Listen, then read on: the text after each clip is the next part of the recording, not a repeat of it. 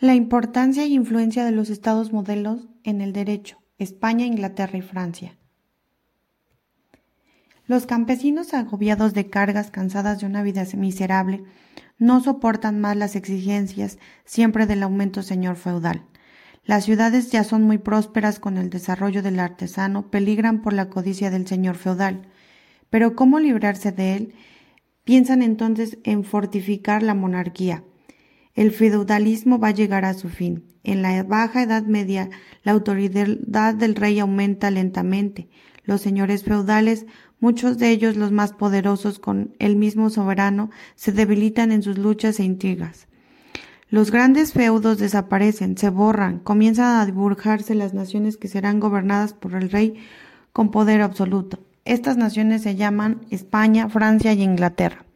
Habrá un rey de España, de Inglaterra y de Francia. ¿Cómo nacen estas naciones, es decir, los frutos de los estados modernos?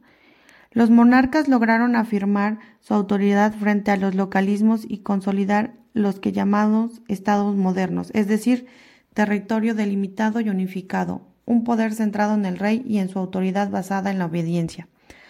Para lograr esta centralización del poder, los reyes se valieron de cuatro elementos fundamentales. El derecho humano, la burocracia del servicio del monarca, ejército permanente y los impuestos obligatorios. Si bien este Estado moderno se consolidó en algunos países del occidente, todo se fortaleció en España a raíz de la boda y el matrimonio de Isabel Castilla y Fernando Aragón. El Estado moderno o la monarquía autoritaria se basó su centralización política para ser un Estado soberano que mandara sobre todo el territorio, sobre toda la población.